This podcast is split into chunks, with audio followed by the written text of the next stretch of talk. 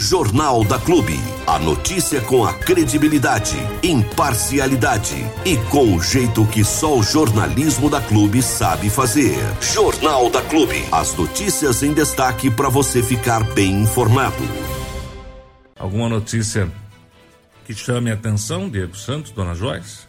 Olha, Armando, nós tivemos. Se falar de BBB, apanha. É, BBB é notícia, é, vamos não, ser sinceros, né? Pelo amor de Deus, né? Aff, Maria. BBB é lá pros portal de fofoca, entretenimento, né? E olha lá, não? Pra nós não serve de nada esse negócio aí. O que, que muda na nossa vida? Absolutamente nada.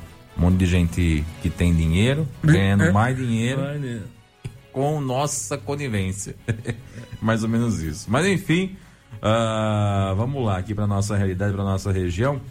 Nós nada assim de extremamente é, rela, relevante na, na, nossa cidade e região no final de semana, né? Tivemos sim alguns acidentes de trânsito, mas nada que fosse é, assim impactante. Nós tivemos óbito também na, no, no, trânsito lá na cidade de Jaú, uma, uma colisão em poste que terminou com vítima fatal, né? Um rapaz acabou colidindo num poste aí com a sua moto.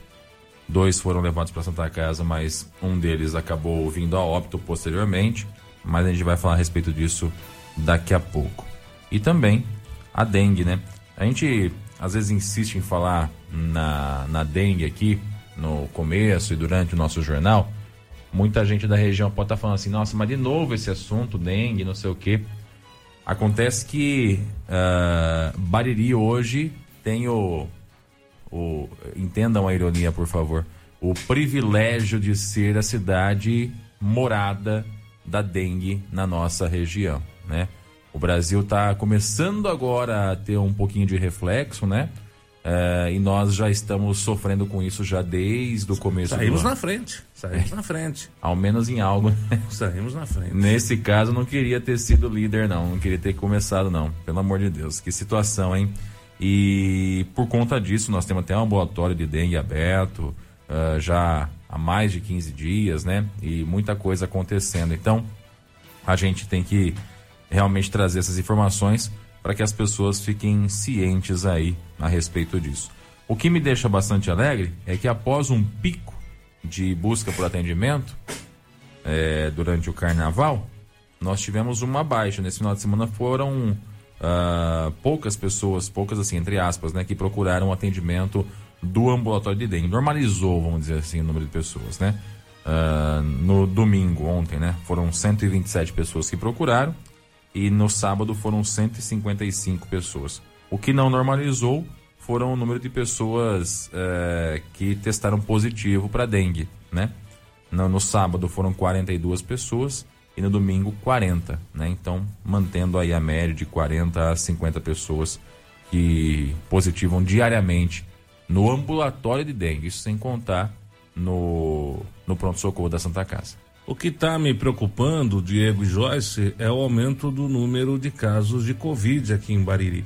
Exatamente. Eu recebi informação aí de uma quantidade cada vez maior de pessoas positivando para a Covid aqui em Bariri. Quando a gente tinha aí uma curva é, descendente, parece que agora houve uma inversão e nós estamos aí novamente positivando. É verdade que sem a mesma agressividade é, da Covid no início, que realmente matava e matava é, sem piedade, né? Mas me preocupa também, porque vai de pessoa para pessoa. Pega uma pessoa que já tem uma comorbidade, pega uma pessoa que já está aí com um quadro de saúde é, delicado, Aí a coisa complica e complica de verdade. Nós temos alguns números para divulgar com relação à Covid ou ainda uh, não se chegou a esse ponto aqui em Bariri de se preocupar já com essa divulgação. Ô Armando, uh, de forma oficial a prefeitura ainda não tem divulgado números da Covid, né? Mas eu já venho já alguns dias solicitando esses números tanto para a Neuzieri quanto para a Irene. Cobrei novamente hoje pela manhã é, esses números, até porque a informação que elas mesmas pass, mesmo passam é de que esses números estão é, aparecendo de forma até bastante preocupante. Fato é que se você entrar em qualquer posto de saúde hoje, você vai encontrar os funcionários com máscara, né? Não é uma obrigatoriedade que todos usem, mas os funcionários da saúde, quando você entra na Santa Casa, ou quando você entra num ambulatório de dengue, ou quando você entra num posto de saúde, você vai notar que tem funcionário lá utilizando máscaras, né? E isso acaba sendo preocupante. Na Santa Casa mesmo, ainda possui gente em isolamento por conta de estar infectado com Covid, né? Então, como você disse, embora não, não tenhamos ainda alguns números é, agressivos da dengue, da dengue não, perdão, da, da Covid, a, é, é, de se preocupar porque é uma doença bastante traiçoeira. Depende muito de quem está hospedando essa, esse vírus aí, né? Essa, essa, doença. Se a pessoa tiver alguma comorbidade, a chance dela desenvolver a forma grave da doença aumenta, mesmo estando vacinada, né? Então, a gente tem que ficar realmente atento a essas duas situações. Eu, assim que nós dermos um intervalinho aqui, eu vou ligar novamente pro pessoal para ver se eles me passam aqui um relatório de como é que está essa situação, porque também é preocupante. Agora, é lógico que está se encontrando muita gente com Covid, porque está se testando também, né? A pessoa vai no ambulatório de dengue, chega lá, testa para dengue, não é? Até o próprio médico fala assim, faz um teste de Covid. E aí descobre que a pessoa está com Covid. Não é um sintoma grave normalmente, normalmente né? É um sintoma de gripe, um sintoma de resfriado. Sintoma da dengue e da covid, esse é o perigo. Eles são, são parecidos. semelhantes e acaba confundindo as pessoas aí. Né? Exatamente. Né? Então a pessoa às vezes apresenta febre, né? Aquela dor de cabeça, são sintomas parecidos. Então, pela expertise do, do médico ali, ele acaba fazendo a testagem de covid e descobre que a pessoa está com covid e não com dengue. Então, quando, quanto mais testes você faz, mais doença se descobre. Isso é, isso é fato. O Bariri tem testado muito uh, nos últimos dias, né, nos últimos tempos. Testa-se bastante e isso, consequentemente, acaba trazendo numerações oficiais aí altíssimas, como a gente vem observando ao longo desse período. Mas, volto a dizer, aguardo aqui a confirmação e a resposta do pessoal da saúde com relação aos números da Covid também. A gente sabe que no caso da dengue, nós não temos a vacina disponível, né?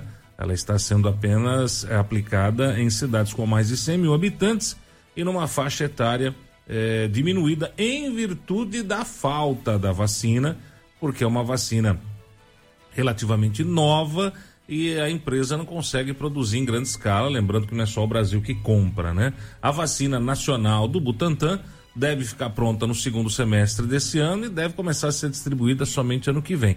Mas no caso da Covid, nós já temos a vacina, né?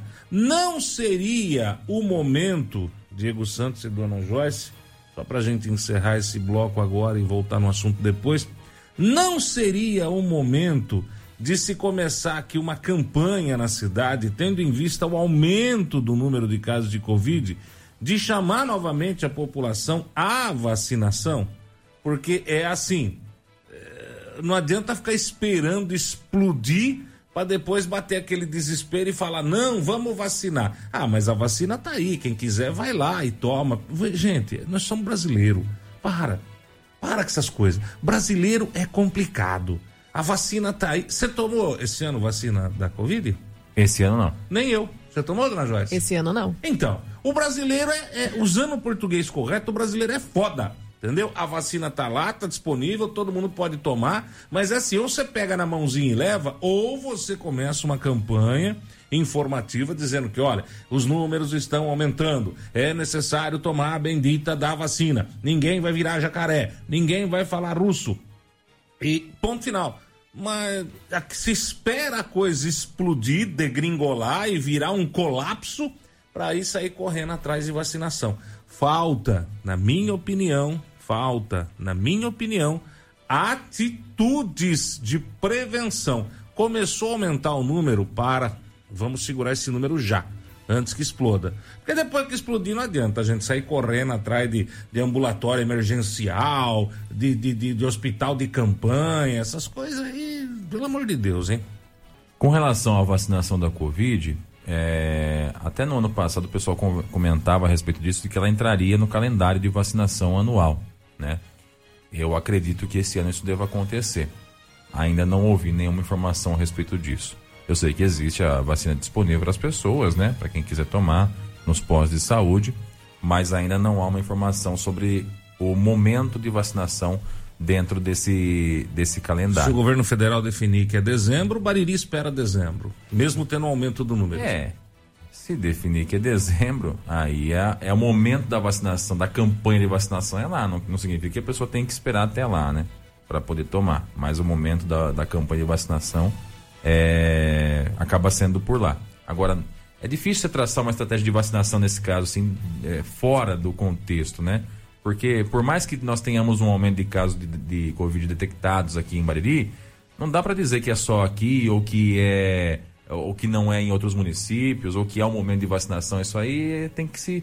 Depende de uma, uma série de análises, né? Mas enfim, volto a dizer, vou questionar assim que a Irene me der um retorno a respeito disso, sobre a questão dos números de Covid. Vamos perguntar sobre a, a possibilidade dessa campanha de vacinação também. É, aí é uma questão de se o outro município tem ou não tem o um aumento, aí já é o problema do outro município, né? É, o foco é, é, Bariri em virtude deste aumento que está sendo detectado aí nessas testagens. Eu acho que, volto a repetir, não adianta esperar o caldo entornar para pegar um pano para limpar, você entendeu? Uhum. Melhor baixar o fogo antes. Então, aí é, é, é, é logística. Uns têm, outros não. Né? Uns esperam a bomba explodir para sair correndo atrás dos cacos, outros já vai, abafa e apaga a bomba para que não haja um prejuízo maior aí para as pessoas. Mas aí é uma questão de logística, né? Logística, cabeça e administração. Nem todos têm. Vamos, diretão? Vamos nessa então, acionando nosso companheiro Ailton Medeiros para trazer dentro do Jornal da Clube mais uma edição do Hora H. A opinião crítica dos fatos. Tudo o que você precisa saber com o enfoque editorial do jornalismo líder em audiência. No ar, Hora H, com Ailton Medeiros. Hora.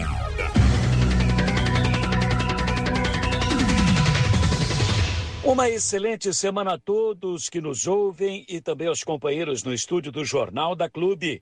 Começa aqui mais uma edição do Hora H, com informações de Jaú e da região. Hoje, a Câmara Municipal de Bauru volta a discutir o projeto da prefeita Suelen Rosim para concessão dos serviços de coleta, tratamento e destinação final do esgoto da cidade.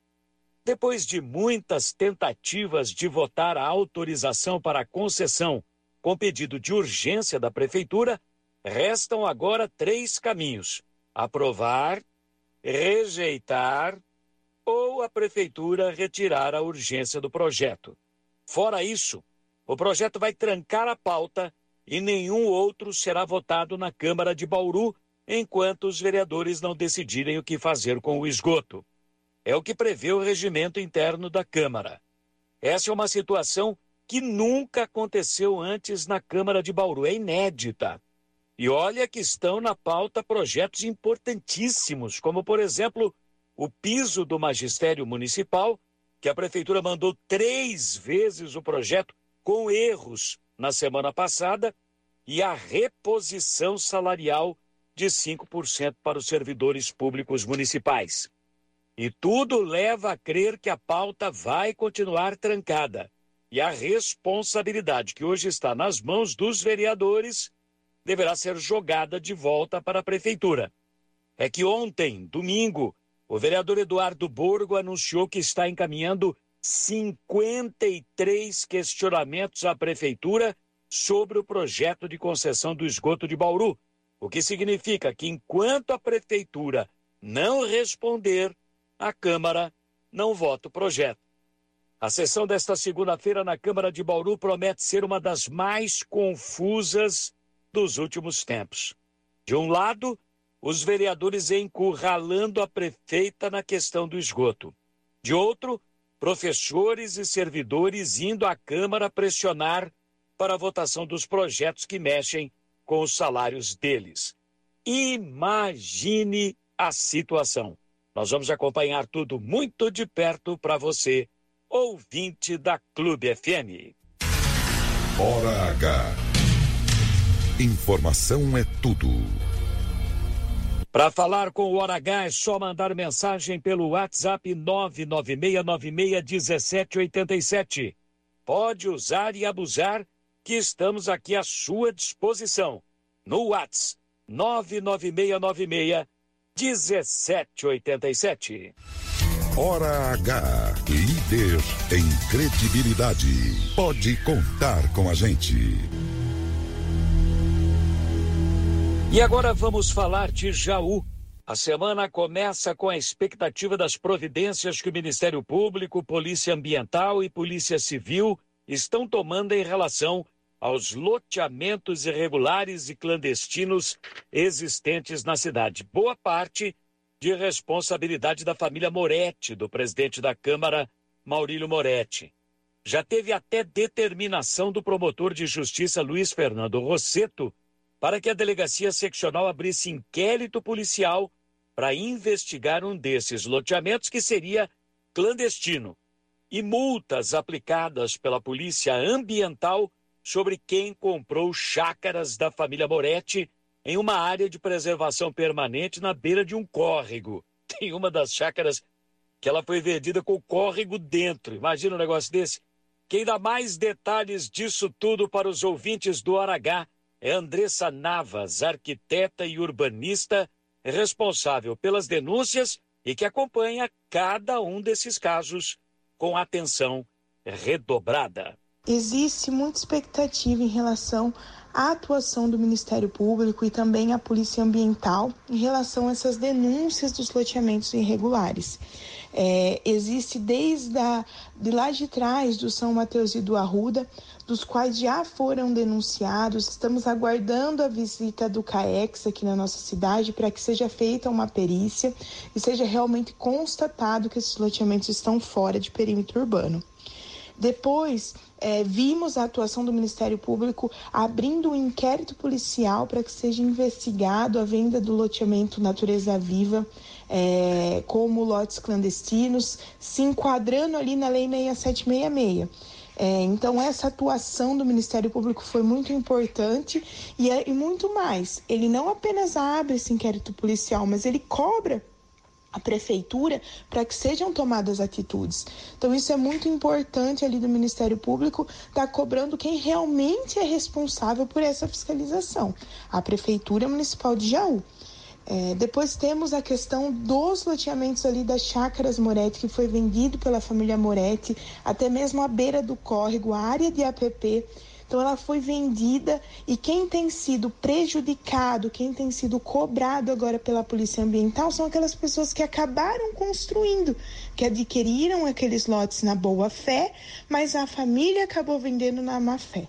Então, isso acabou prejudicando muito essas pessoas que agora se encontram ali em audiências com a Polícia Ambiental, se encontram tendo que, que ressarcir ali tudo que foi desmatado da área de APP. Então, tudo isso tem sido é, refletido nessas famílias que adquiriram esses lotes dessas pessoas que acabaram vendendo de má fé. Olha, isso que a Andressa falou por fim é muito grave. Pessoas que compraram lotes de boa fé em loteamentos irregulares ou clandestinos é que estão sendo punidas neste momento. Tudo porque pessoas de má fé fizeram e venderam lotes irregulares ou clandestinos. Por isso, o apelo para que o Ministério Público haja com rigor e puna com o rigor da lei os verdadeiros criminosos nesses casos. Essa pouca vergonha precisa ter fim na cidade de Jaú. A verdade dos fatos, informação e prestação de serviço. Hora H. Jornalismo com responsabilidade. E o vereador Luizinho Andreto de Jaú está comemorando o fato de a prefeitura finalmente ter enchido a caixa d'água da escola do Jardim Nova Jaú para atender os alunos que estão de volta às aulas.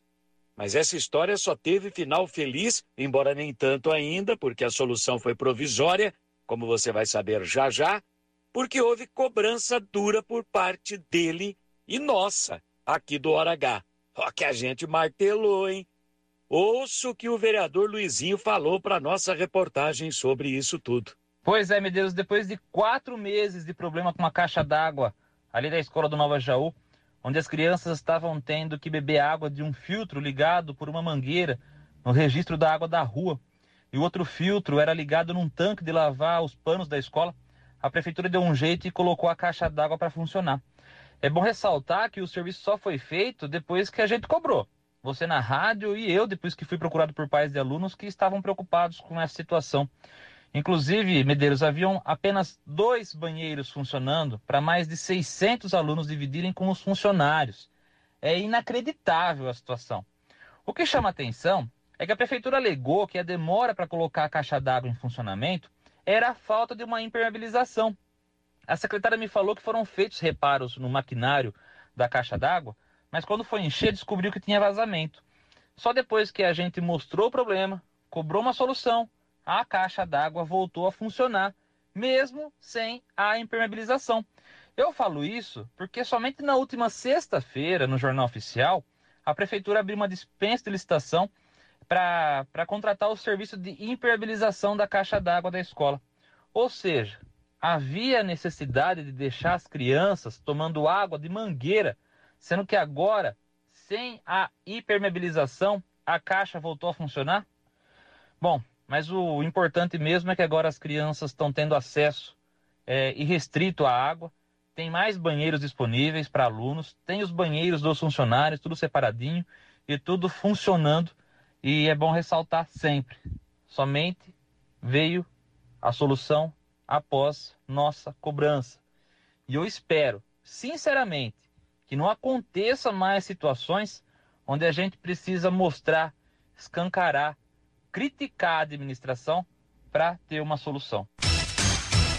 Isso prova mais uma vez o que eu digo sempre. O governo do prefeito Jorge Ivan Cassaro é igual mula empacadora, só anda na base do cutucão. As crianças estavam bebendo água de mangueira, ligada no registro da rua para abastecer os bebedouros da escola e os únicos dois banheiros que atendiam 600 alunos professores e funcionários. Olha, um verdadeiro escândalo. Somente depois da nossa cobrança é que a prefeitura publicou dispensa de licitação para contratar a impermeabilização da caixa d'água da escola, que vai custar algo, algo em torno de 8 mil reais para resolver o problema de vez. É pouco dinheiro, perto do benefício que traz. Meu Deus do céu, deixar a escola quatro meses nessa situação, quase de 8 mil reais, numa prefeitura em que o chefe do executivo bate no peito e se vangloria dizendo que tem 200 milhões de reais em caixa. Vergonhoso, abominável, um jeito de administrar que judia das pessoas e que contraria a lógica das coisas.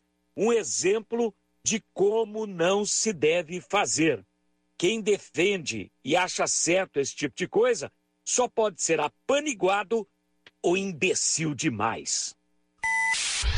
Hora H. Jornalismo independente. Você ouve, você sabe das coisas. E a reforma dos banheiros do campo do Pouso Alegre de Baixo, hein? Aí entre Jaú e Bariri. Já deixou de ser novela, virou minissérie prometida a reforma pelo prefeito Jorge, não foi feita. Prometida pelo presidente da Câmara, Maurílio Moretti, não foi feita. Agora tem outro vereador prometendo, é o Marcelo Bezerra. Será que dessa vez vai? Quem conta pra gente isso tudo é o vereador Chupeta, que cobra a reforma dos banheiros há mais de ano. Fala, Chupeta. A promessa que o vereador Marcelo Bezerra fez lá no campo de Pouso Alegre. Senta que lá vem a história. O que, que foi aqui, meu amigo, que o Marcelo prometeu para vocês? Ah, ele comentou com a gente a respeito do vestiário, né? Que, que tava demorando, que ele já vai, vai cair em cima também, terminar de, de mexer no campo, que lá tá um absurdo mato lá na, atrás do gol também, né? E comentou com a gente, se a gente gostou a respeito das lâmpadas de LED, né, que ele pôs aqui, que ele falou que ele que trouxe para cá. Foi isso que ele passou pra gente aí. Quanto à reforma do vestiário, ele prometeu que vai resolver. Sim, falou que vai ser resolvido. Que, que tá, tá até demorando mesmo, né? Todo mundo sabe daqui. Mas ele falou que vai resolver sim. Então, vereador Marcelo, o que eu falo pro senhor é o seguinte. É, se o senhor conseguir resolver, eu vou te dar os parabéns, porque o prefeito prometeu, o presidente prometeu, começou. Só que o senhor mesmo foi lá, o senhor foi testemunha de quantas pessoas dá nas partidas de futebol lá. É de 200 a 300 pessoas e as mulheres não têm um banheiro para usar. Olha, sem comentário. Capaz de a gente abrir a boca aqui e falar bobagem. De tão idiota que ficou essa situação, com mentira em cima de mentira. O time de mentirosos do governo Jorge aumenta dia a dia, já notou? Então é melhor deixar que você tire as suas próprias conclusões de mais esse absurdo que acontece em Jaú. Contra a verdade não há argumento. Hora H com Ailton Medeiros. Jornalismo com credibilidade. Por hoje é só, meus amigos, mas amanhã estaremos de volta com o Hora H dentro do Jornal da Clube. Um grande abraço a todos vocês e até lá. A informação dinâmica, a notícia em cima do fato. O melhor jornalismo do rádio. Hora H com Ailton Medeiros. Ninguém é líder por acaso. Clube FM, liderança absoluta. No ar, Jornal da Clube. As notícias em destaque para você ficar bem informado.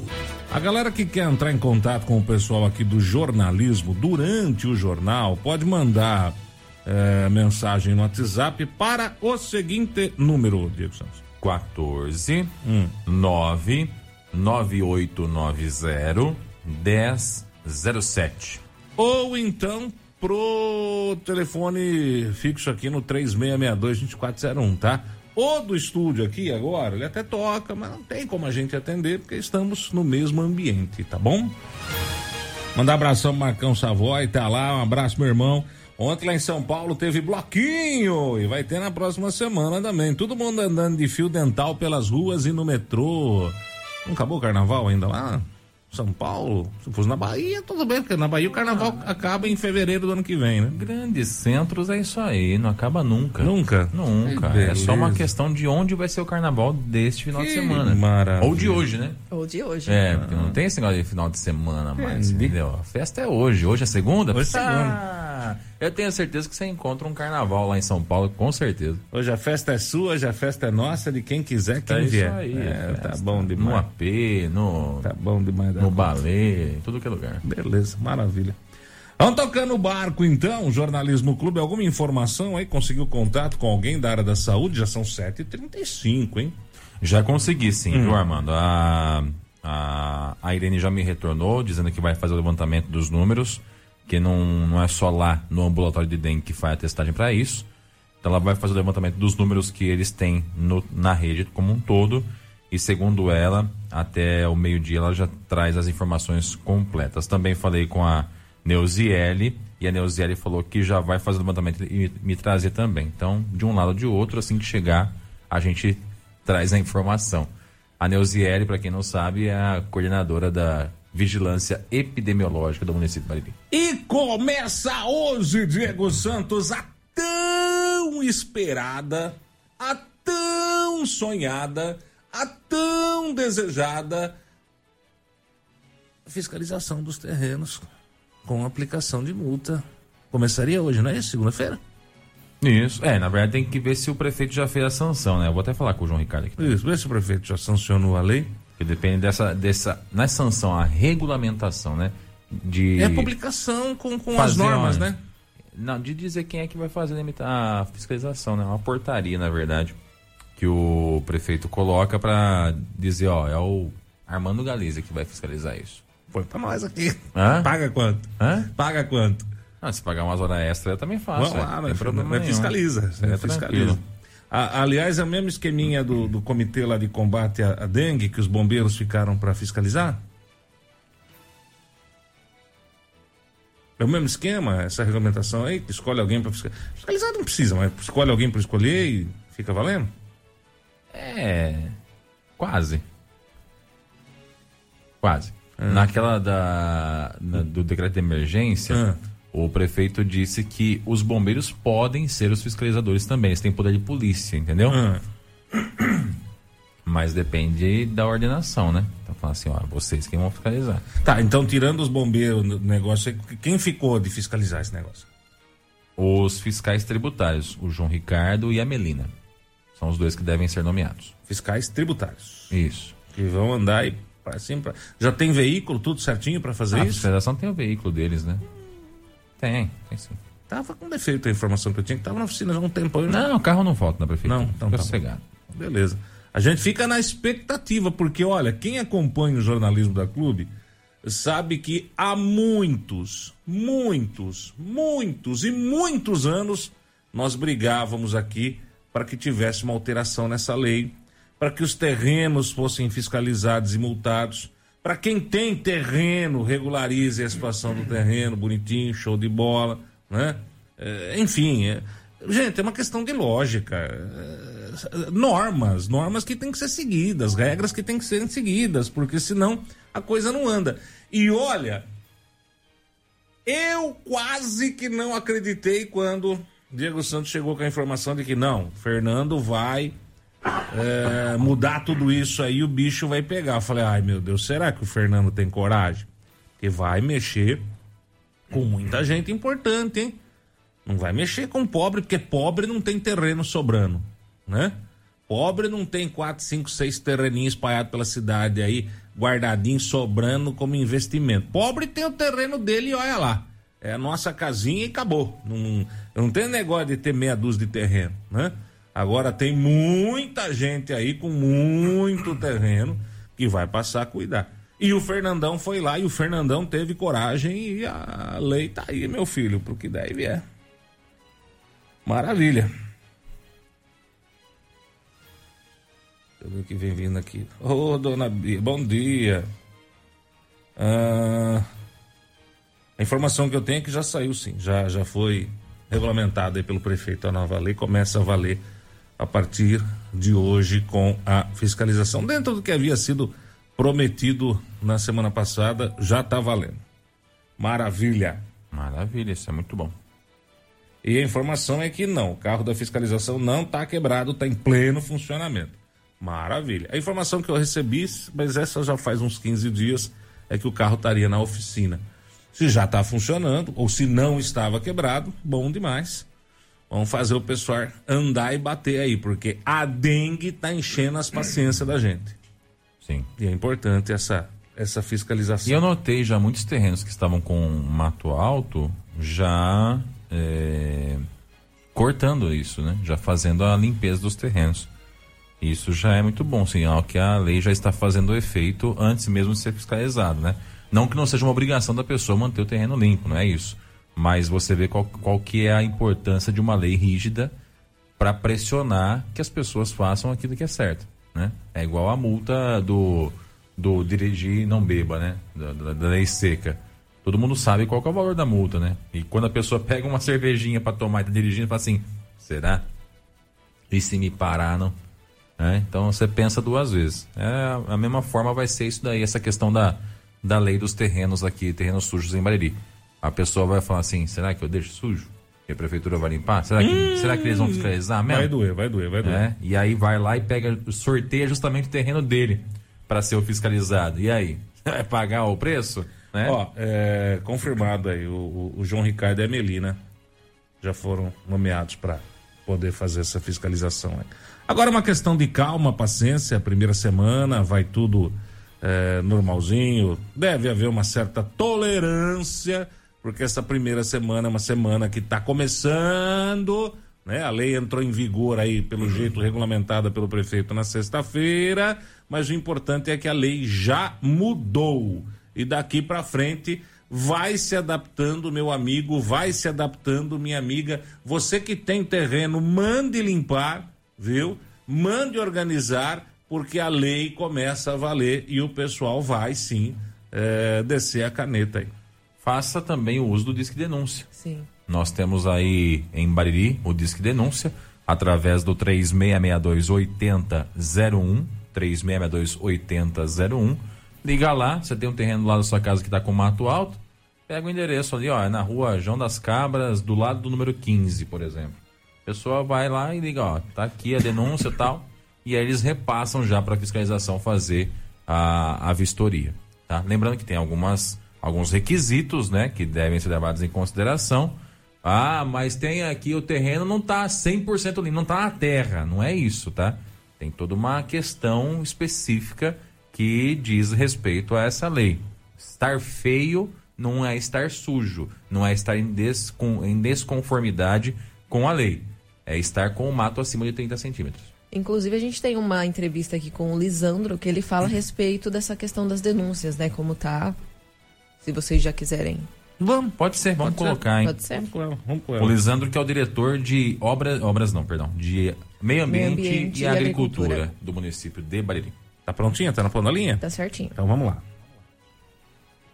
Olá para você que acompanha a Clube pelas redes sociais ou sintonizado no 100,7. O assunto de hoje é o Disque Denúncia, né, que foi aí divulgado recentemente e que está recebendo aí a denúncia da população a respeito dos terrenos uh, que são vistos aí pela população mesmo e encaminhado para o setor de meio ambiente. E por isso nós estamos aqui na Diretoria de Meio Ambiente e Agricultura e iremos falar com o Lisandro, que é o diretor, a respeito desse assunto. Lisandro, então, hoje vocês estão responsáveis por receber essas denúncias do setor de meio ambiente. Bom dia, Joyce. Bom dia, pessoal da, da clube, os ouvintes. Isso, hoje é, ficou a cargo nosso aqui de receber as denúncias. Foi criado o disco de denúncia, né, dessa força-tarefa emergencial aí. E todas as ligações estão, estão concentradas aqui para o nosso setor aqui no caso, né? Lisandro, e como que vocês fazem, né? A pessoa ela, ela faz a, a ligação para vocês fazendo essa denúncia e a partir do momento que vocês recebem essa denúncia, o que é feito? É, a partir do momento a gente tem o pessoal que faz a anotação, e a gente está fazendo a, a, triagem, né? Por exemplo, é, questão de piscinas, é, casas abandonadas ou terrenos, ou é, situações de casos de áreas públicas verdes. Então está se é, encaminhado, por exemplo, o setor de infraestrutura, limpeza, no caso a limpeza, é, setor de, de epidemiológica, que seria os focos de dengue, que tem o pessoal dos agentes, e a vigilância sanitária também está ajudando também nessa parte aí de, de, de casas, de locais de piscina também, estão apoiando junto. Então a gente está triando esses, esses telefonemas, essas denúncias e seguindo para o setor responsável, no caso aí. E de que forma vocês fazem essa triagem, né? É, o que enquadra para cada um desses setores? O que enquadra, por exemplo, áreas públicas. Então é o setor de infra que está fazendo essa, a parte de, do pessoal que tem, né? O pessoal da garra aí é, roçadeiras, essa parte de manual, limpeza. Agora, do, do epidemiológico aí, do caso aí, são os, é, o pessoal que faz a denúncia, que, ah, até um vizinho que tem uma caixa d'água sem, sem tampa, ou tem uma piscina, vamos dizer, uma piscina que está desativada lá, então esse vai para o epidemiológico. E do setor da, da, do caso da ilha de terrenos, vamos supor, terrenos mato altas, isso aí está indo para o pessoal ali da, da prefeitura fiscalização, que eles que estão vendo essa parte aí, na questão de, de notificação, agora de autuar tudo também. Então a responsabilidade de vocês é fazer esse atendimento, a triagem e encaminhar. Para por aí. Exatamente. É isso aí que ficou a cargo nosso, no caso, agora. Esse, nessa emergencial aqui, né? E você consegue me dizer se está sendo efetivo é, esse tipo de, de denúncia? Oh, a gente está encaminhando e está tá assim, o pessoal está tá atendendo. É que a demanda é muito grande, né? Então, está tá, tá indo devagarzinho, mas está indo. O pessoal está batendo em cima, assim. E como está a respeito é, da adesão da população em relação a isso? Né? Quanto vocês têm recebido aí, em média, de ligações, de denúncias? Ó, no começo, até anotei aqui, é, do dia 1 a dia 2, vamos supor, de 40 a 50 ligações por dia. Do dia 5 a dia 9, de 20 a 30 ligações por dia. E agora, essa semana aqui, já deu uma, uma boa, boa caída, né? O pessoal já também já está visitando tudo, né? Então, é 3, 5, meia dúzia, vamos dizer, por dia que está fazendo a ligação hoje. Então, é, essas denúncias, elas têm caído. E você atribui isso à, à visita é, aí dos responsáveis, né? Ou tem alguma outra questão que faz, que fez com que essas denúncias caiam, que de repente possa fazer com que elas subam novamente? Ah, eu acredito que já está fazendo, está funcionando, sim, viu? Pelo que a gente está vendo aí, devagarzinho o pessoal está conseguindo atender, sim. Lisandro, e uma outra questão é a respeito se essas denúncias podem ser feitas de forma anônima. É possível ser feito assim ou precisa da identificação da pessoa? Não, pode, pode ser anônimo. Você tem bastante caso aqui que a gente já recebeu, inclusive de vários lugares, é o mesmo local, pessoal é, fazendo a denúncia anônima, pode tranquilo, a gente vai anota aqui tudo certinho e vê o que é para qual setor que é e a gente encaminha tranquilamente para eles. E no momento de fazer essa denúncia, o que a pessoa precisa ter em mãos para passar por vocês? Quais são os dados que ela precisa oferecer? Ah, o, o endereço, né? Um local próximo, ou vizinho, ou se tiver numeração, sei lá, o lote, se sabe algum número, se sabe algum vizinho do lado, toda a informação, todo detalhe que tiver que poder para a gente poder chegar, fica mais fácil, endereço, é, proximidade, algum, assim, a localização. O pessoal pode, pode vamos dizer, a dica, né? Onde o lugar mais perto, onde está é, possível é, foco, sei lá. O máximo de informações possíveis é bem-vinda, né? E de que forma fazer essa, essa denúncia? Qual que é o, o contato? O pessoal pode vir até aqui presencialmente também? Pode, pode vir aqui presencialmente. Teve casos que vieram aqui e também pelo telefone, né? O 3662-8001 também pode ligar aqui que o pessoal está à disposição para poder atender a população. Tudo tranquilo aí. Então, para finalizar, Lisandro, qual que é a importância de ser feita aí esse tipo de denúncia, né? Aí, qual a importância do Disque Denúncia nessa batalha, nesse combate? Ah, a importância, assim, que ajuda bastante, né? No caso do pessoal, tem muito... É, como são, hoje falta muita, é, vamos dizer, muito mão de obra, né? Para fazer o, as vistorias, então é muito importante isso aí de...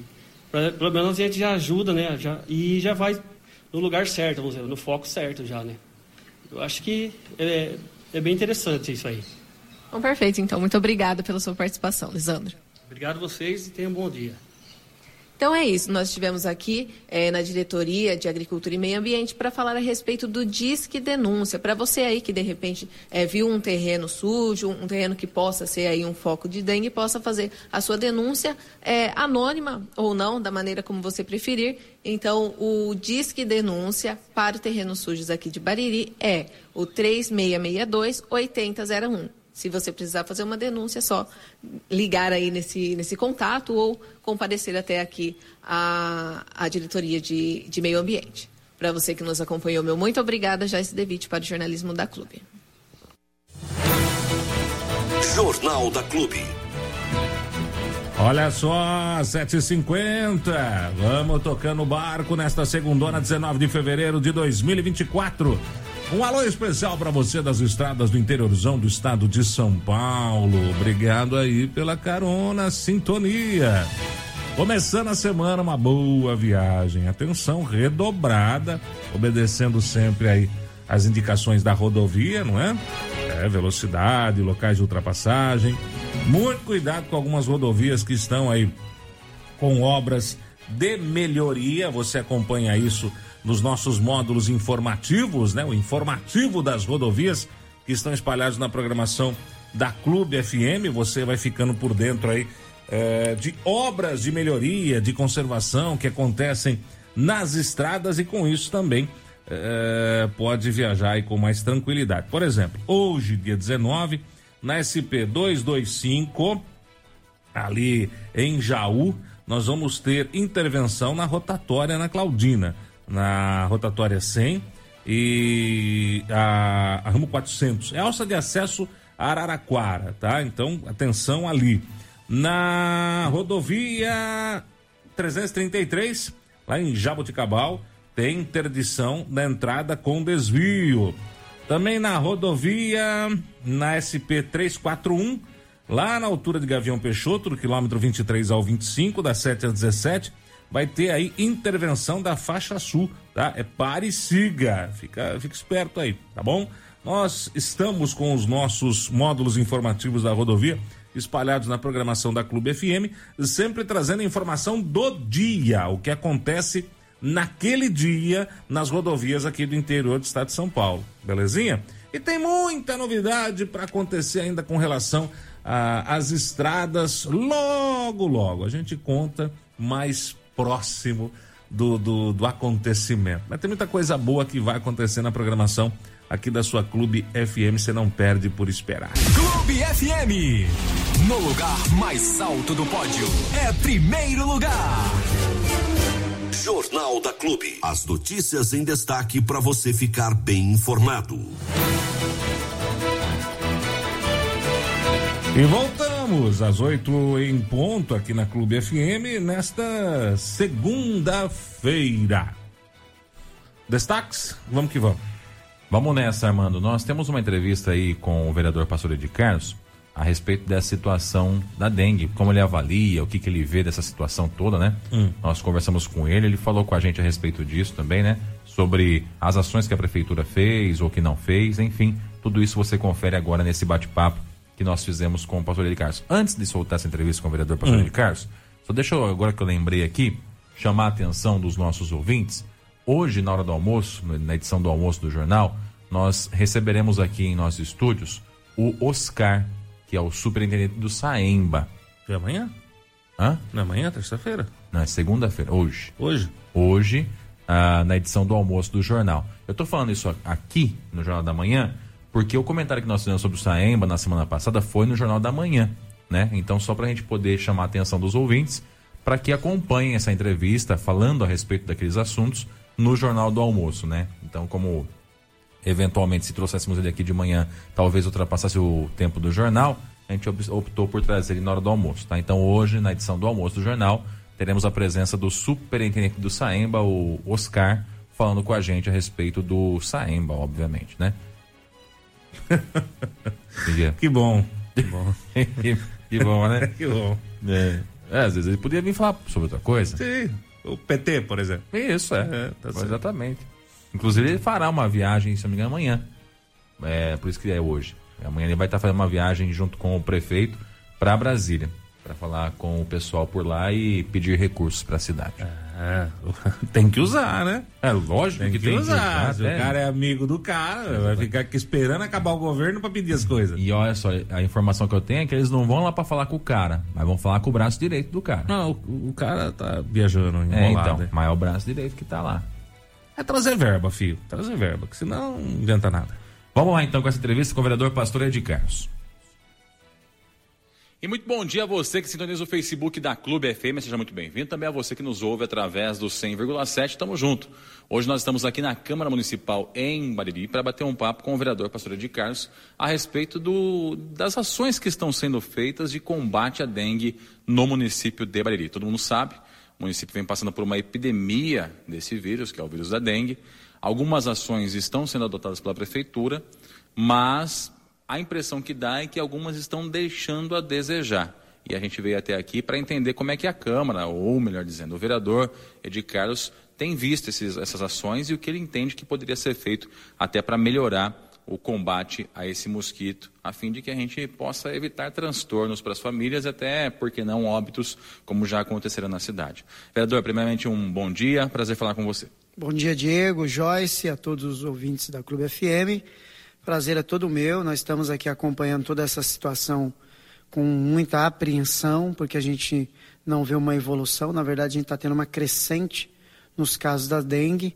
Então, as ações, por mais que elas estão sendo feitas, a gente não está percebendo a efetividade disso no que diz respeito ao combate, ao controle dessa, dessa epidemia. Oi, Carlos, a prefeitura negligenciou, na sua opinião, esse combate ou esse início de combate ao mosquito Aedes? É um, é um conjunto de ações. Né? Eu estava vendo agora no setor de fiscalização, são quase dois anos sem você fazer uma multa por terrenos sujos, por terrenos sem fazer a devida limpeza. Então você imagine que dentro de uma cidade que tem aí quase 20 mil imóveis, é, nós temos 800, quase 900 quarteirões, em dois anos, praticamente, não tem uma multa. Então, é claro que as pessoas foram se sentindo à vontade para manter os seus quintais sujos, seus terrenos sujos. E com isso a gente vê uma somatória de coisas, né? Tudo que Bariri enfrentou, a paralisação do serviço, a limpeza que não foi feita, né? As recomendações que foram feitas no tempo certo, mas também não foram efetivadas, né? A infraestrutura que não deu a resposta necessária. Desde agosto era para ter feito uma, uma mutirão de limpeza no período da seca, que você elimina as larvas. Então é claro que é uma sequência de ações não tomadas que veio a culminar com essa epidemia. Brasil está enfrentando uma epidemia de dengue, mas como os médicos que vêm atender aqui falam, em Bariri está sendo diferente, porque nos outros lugares ainda está administrável. Em Bariri a gente está perdendo totalmente o controle. O vereador, em algumas entrevistas, o prefeito e até algumas pessoas da administração acabam dizendo que o processo de cassação do ex-prefeito Abelardo tenha influenciado nessa questão das ações de combate ao mosquito Aedes. O senhor se sente culpado por isso? Eu acho que a culpa é justamente de quem roubou, de quem cometeu a corrupção. Se o ex-prefeito não tivesse cometido corrupção, não tivesse sido caçado, Talvez tivesse melhorado alguma coisa, duvido, porque nós já estávamos reclamando da limpeza antes da cassação do prefeito. Agora tem uma coisa, um agravante. O, o, o, prefeito Fernando Foloni, ele sentou na cadeira no dia 15 de novembro. E quando é que ele fez a, a, a, o contrato emergencial de limpeza? Um mês depois? Ele poderia ter feito isso imediatamente? Quanto tempo demorou? Aliás, foi caçado o prefeito, ou antes do prefeito caçar, já fazia dois meses que a empresa de limpeza ela não estava mais atuando. E por que, que ele não fez um contrato emergencial para a limpeza? Mas não é só isso. Nós não estamos falando só da limpeza pública. Nós estamos falando de uma série de ações. Nós estamos falando, por exemplo, a fiscalização não foi feita. O infraestrutura não fez aquele programa Cidade Limpa. Nós conhecemos a realidade do nosso povo. Não adianta a gente falar o seguinte: ah, mas o povo tem que limpar nós conhecemos o nosso povo. Tem uma parcela da população que não colabora. Se eu tenho uma parcela da população que não colabora, então o poder público tem que agir, ele tem que atuar. E ele deixou de atuar. Enquanto aqueles que limparam a sua casa, parabéns positivo. Enquanto aqueles que limparam as suas piscinas, parabéns positivo. Tem um grupo de pessoas, principalmente na área central, que as piscinas estão abandonadas há muito tempo. Então não é só falar da população mais carente na área central aqui, onde tem casarões com piscinas, muitas dessas piscinas estão totalmente abandonadas. E grande foco. Qual foi qual a fiscalização feita? Praticamente nenhuma. Então é uma série de sequências, não é só a questão da empresa de limpeza, que para mim continua sem limpar nada. E agora essa ação. Eles fizeram uma ação de, de, de limpeza que você. Nós tivemos um pequeno probleminha técnico aí na gravação. Vamos continuar então essa conversa com o vereador Pastor de Carlos. O vereador, o senhor falava a respeito das ações, né? Uh, principalmente a respeito da suspensão do carnaval e, em contrapartida, o decreto de ponto facultativo foi mantido, né? Então, você, nós estamos numa guerra. Então é claro que não adianta mais a gente voltar lá atrás e falar o que deveria ter sido feito. A questão é o que nós precisamos fazer. O que não foi feito, não foi feito, é por isso que nós estamos enfrentando essa epidemia. Aí você suspende o carnaval, mas você mantém o ponto facultativo. As ações de limpeza são feitas quarta, quinta e sextas, são interrompidas. Você volta uma semana depois, como se o mosquito fosse dar uma pausa também para o carnaval. Como se o mosquito fosse lá para Sapucaí e não ficasse mais em Bariri. Quer dizer, o, o, o processo de contaminação da epidemia continua. O processo da dengue está só evoluindo. Nesses 10 dias de atendimento, por exemplo, do ambulatório da dengue, foram 1.508 pessoas atendidas de 3 a 13, foram 434 pessoas positivadas só no diagnóstico. Fora aqueles casos que dão negativo, mas ainda está a caminho. Fora aquelas pessoas que chegam no final. Então, quer dizer, a quantidade de contaminados é muito grande. Não poderia ter sido interrompidas as ações era necessário pagar a hora, chamar os funcionários que quisessem trabalhar. O prefeito tem um decreto de emergência que permite que ele faça alguns contratos emergenciais. Poderia ser feito um contrato emergencial, contratar pessoas, contratar equipamentos, contratar máquina, porque não é uma brincadeira, não dá para a gente fazer como faz de conta. E para mim, apesar de toda a boa vontade dos empresários, toda a boa vontade de algumas pessoas engajadas, quem tem que pilotar isso é a prefeitura. Quem tem que pilotar isso é a diretoria, por exemplo, de infraestrutura, que deve cuidar da parte de limpeza. Enquanto a gente vê a saúde, por exemplo, final de semana, não parou, se desdobrando. Nós tivemos o atendimento, por exemplo, no centro de diagnose ali, que é o ambulatório da dengue, ele não parou nenhum dia. Então, quer dizer, todos os dias foi ponto facultativo na prefeitura para todos os setores, mas ali esteve trabalhando 12 horas por dia, aliás, 12, 13, 14, 15 horas, chegando a atender mais de 200 pessoas por dia. Então, parabéns ao setor de saúde, parabéns à diretora Irene, que ao colocar esse ambulatório conseguiu desafogar um pouco do pronto-socorro. E olha que o pronto-socorro da Santa Casa informou que teve uma crescente de 25%. Se teve 25% de crescimento do pronto-socorro, o que seria do nosso pronto-socorro? Como as pessoas seriam atendidas se não tivesse um ambulatório da dengue que nesses 10 dias atendeu 1.508 pessoas? Nós estamos chegando, a, nesses 14, 15 dias, a 2 mil pessoas atendidas ali, que provavelmente seriam atendidos no pronto-socorro nas condições insalubres e sem condições nenhuma que hoje o nosso pronto-socorro apresenta. Então, a ação do setor de saúde, para mim, apesar de tardia, foi uma ação efetiva, acertada, funcionários comprometidos, está tocando ali o, ambulatório da dengue, está muito bem, está sendo elogiado. Aliás, a imprensa até da região está vindo filmar porque realmente funcionou. Mas algumas ações em outros setores não estão caminhando na mesma velocidade, com a mesma capacidade. Eu acho que a limpeza da cidade tinha que ser algo muito mais grosso.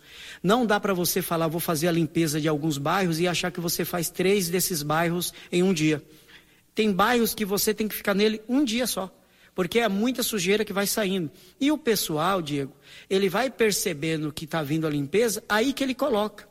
Então tem local que o caminhão passou e está cheio de lixo. Por quê? Porque as pessoas elas vão se atentando a partir do momento que vai passando o caminhão. E aí você pode dizer, ah, mas essa pessoa também é culpada, ela é desatenta. Tá, tudo isso é verdade.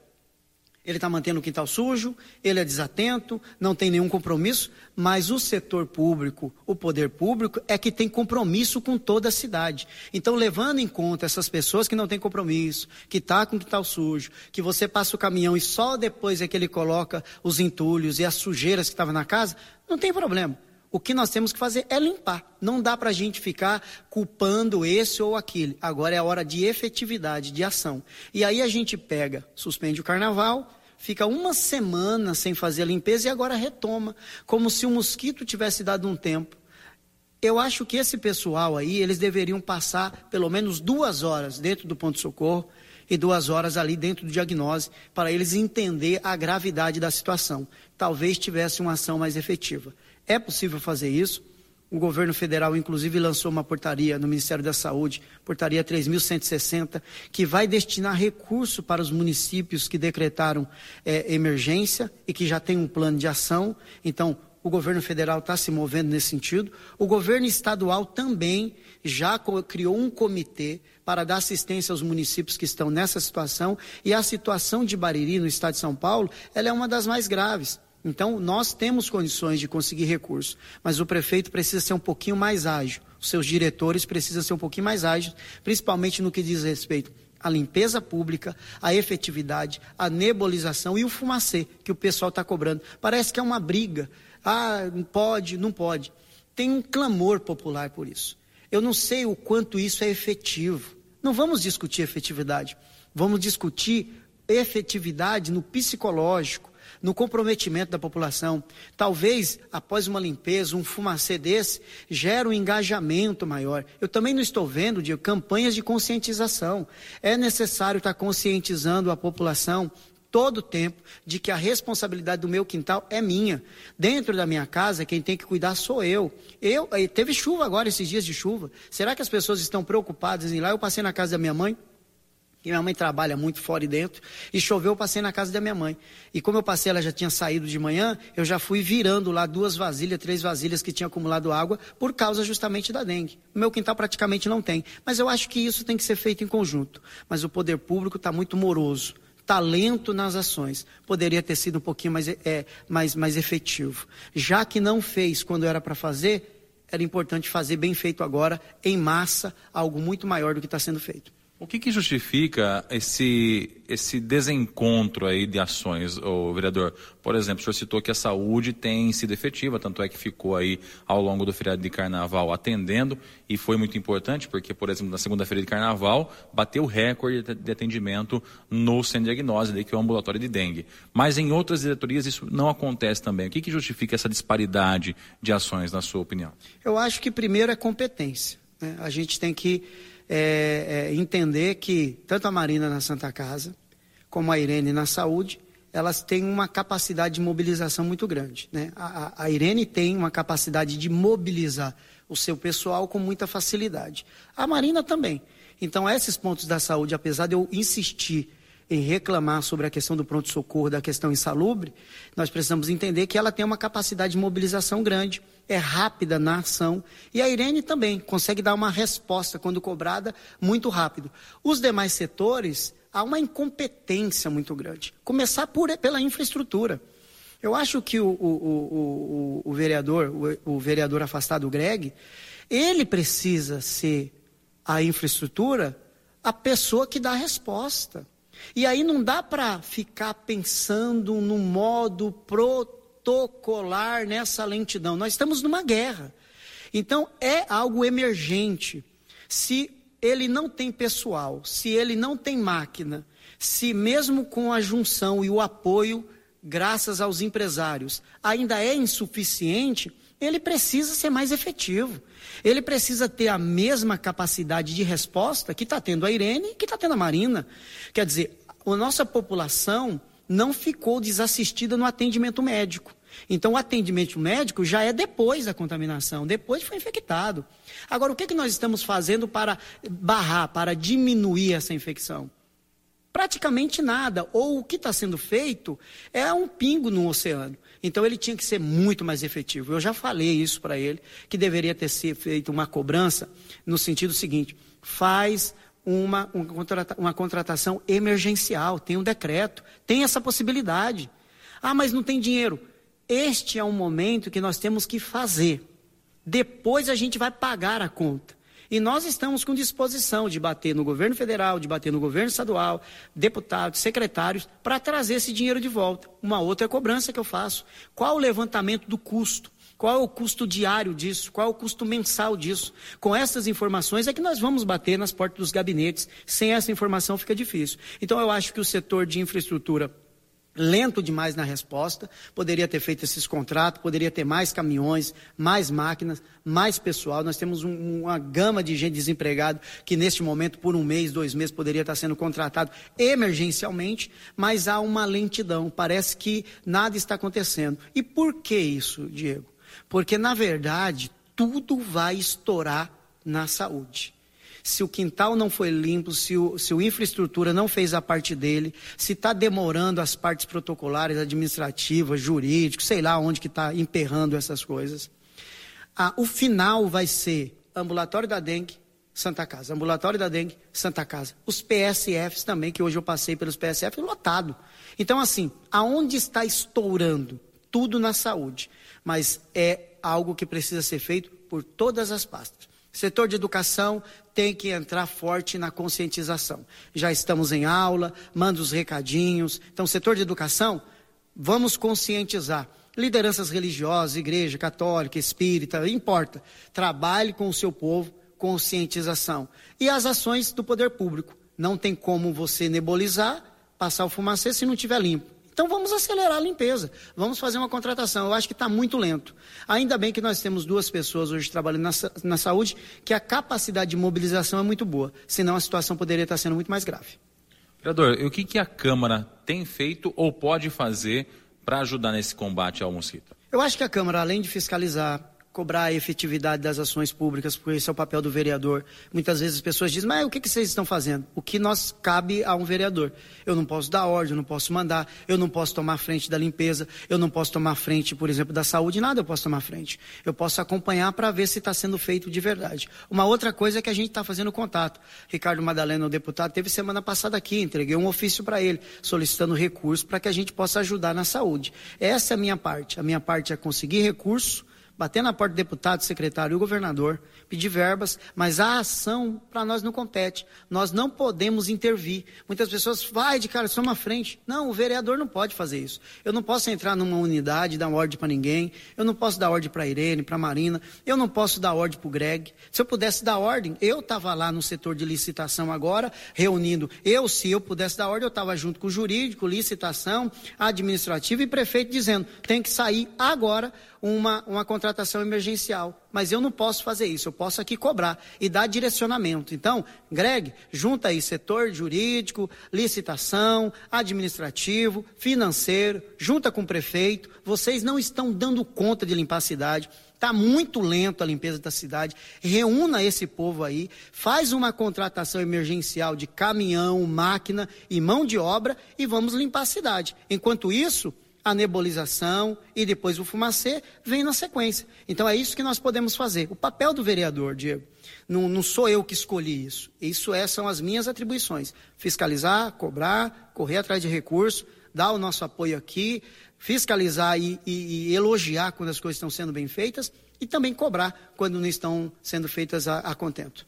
Obrigado pela sua participação, vereador. Opa, as ordens aqui de vocês, um grande abraço. Legal, falamos então com o vereador Pastor de Carlos, direto aqui da Câmara Municipal de Bariri, a respeito das ações que a Prefeitura vem fazendo, ou não, ou deixando de fazer, para o combate do mosquito Aedes aegypti. A você que acompanha pelo Facebook, nosso muito obrigado. Você também que ouviu pelo 100,7, o nosso muito obrigado. E até a próxima. Valeu. Você ouviu no 100,7 Jornal da Clube.